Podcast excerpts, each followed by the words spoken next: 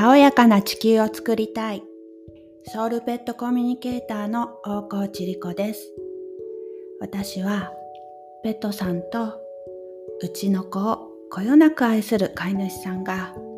より幸せに生きていくためのサポートをしています。今日も名古屋上前津にあるサロンからお届けします。今いるこのサロンはですね、名古屋の上前津っていう割と中心部にあるところの賃貸マンションの一室なんですね。もう随分長いことお借りしています。6年以上になるかしらね。それで今この建物がですね、外壁塗装のために大きな工事が始まりまして割と大きな音がするんですよね。あの足場を組み立てるためにこう金属音がしたりだとかこう外壁にドリルが入るようなすごい騒音がするんですよ。で私がこのサロンでやっていることってセラピーだったり、こうアニマルコミュニケーションの教室だったりするので、瞑想する時間がすごく多いんですね。ということは静かな時間が欲しいわけですよ。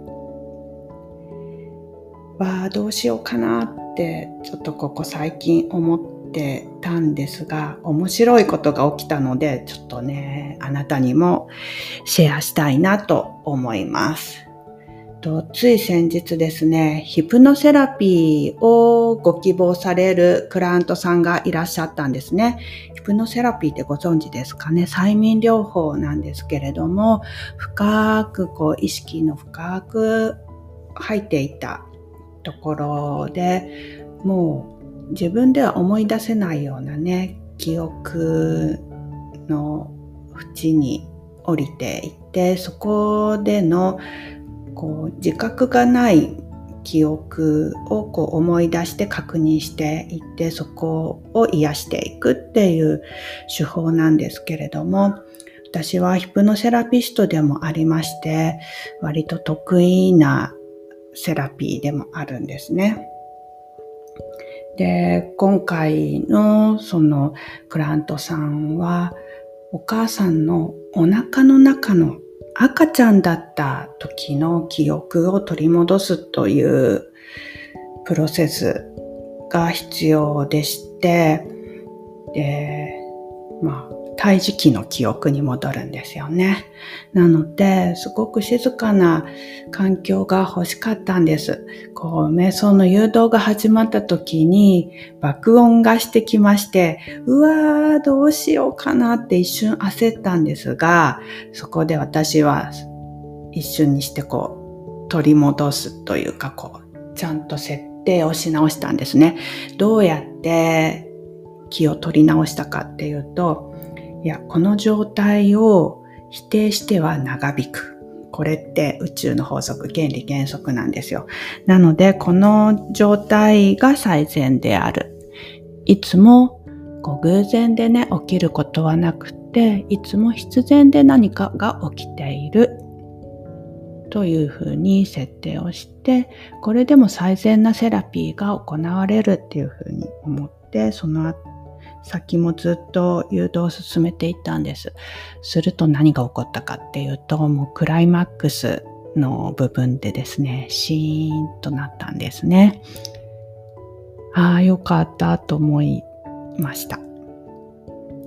で、また、こう、催眠から戻ってきた時にまた爆音がし始めたんですけれども、まあこの時がたまたま偶然だったのかっていうとそうでもなくってですね、その後、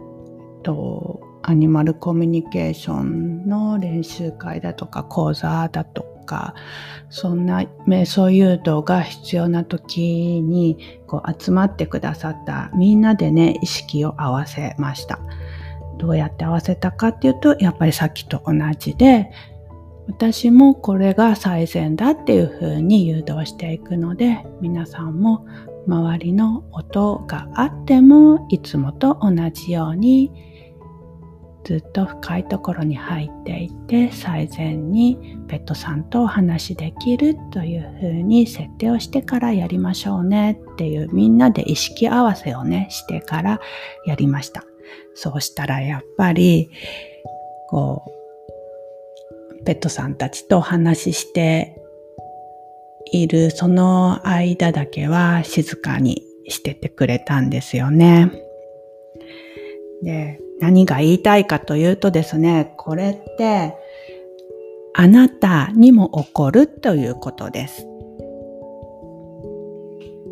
私たちが特別なのではなくて、あなたも意識でそういう状況を起こせるということです。例えば、うん、あなたは今誰と一緒に暮らしていらっしゃるでしょうかね、ペットさん。と例えばワンちゃんが、まあ、いつもこう神経質にワンワンワンとあの知らない人に向かって吠え立てるとか郵便屋さん宅配が来た来るたびにこうインターホンの音に反応して吠えるとかまあ、多くの人はそういう状況で、もう吠えないで静かにしてやめてよっていうようなことを思ったりします。あるいはまた吠えるんだろうなというふうに予測を立てたりします。これって拒絶している状況なんですよね。否定したり拒絶したりその状態を受け入れられていないと実は長引くという法則があります。あるいはそれを強調してしまうっていうこともあります。なので、やることはですね、この子はそういう子なんだ人間の不都合で問題行動っていうものを言われたりしますけど彼らにとっては全然問題を起こしているつもりではなくって必要があって吠えているし何も無駄なく過ごしてるんですよね。それを人の都合でこう不都合だから問題行動と言っているだけです。なのでその状況をその子をその状態をそのまま受け入れるっていうことをちょっとね意識してみてください。病気だからその子はダメですか？ワンワンするからダメですか？おトイレ失敗するからその子はダメな子なんでしょうか？きっとそうじゃないって思うと思います。今日のポイントは、受け入れられないと、その状況が長く続いたり、強く出たりするということです。もしあなたの日常生活でも思い当たることがあったらちょっと意識してみてはいかがでしょうか？はい、今日はここまでになります。お付き合いくださってありがとうございました。今日のお話にご興味がおありでしたら、この番組のフォローをお願いいたします。また新しい配信ができたらお知らせが届くようになります。お付き合いくださってありがとうございました。ペットさんたち、今日も元気でね。リコでした。バイバイ。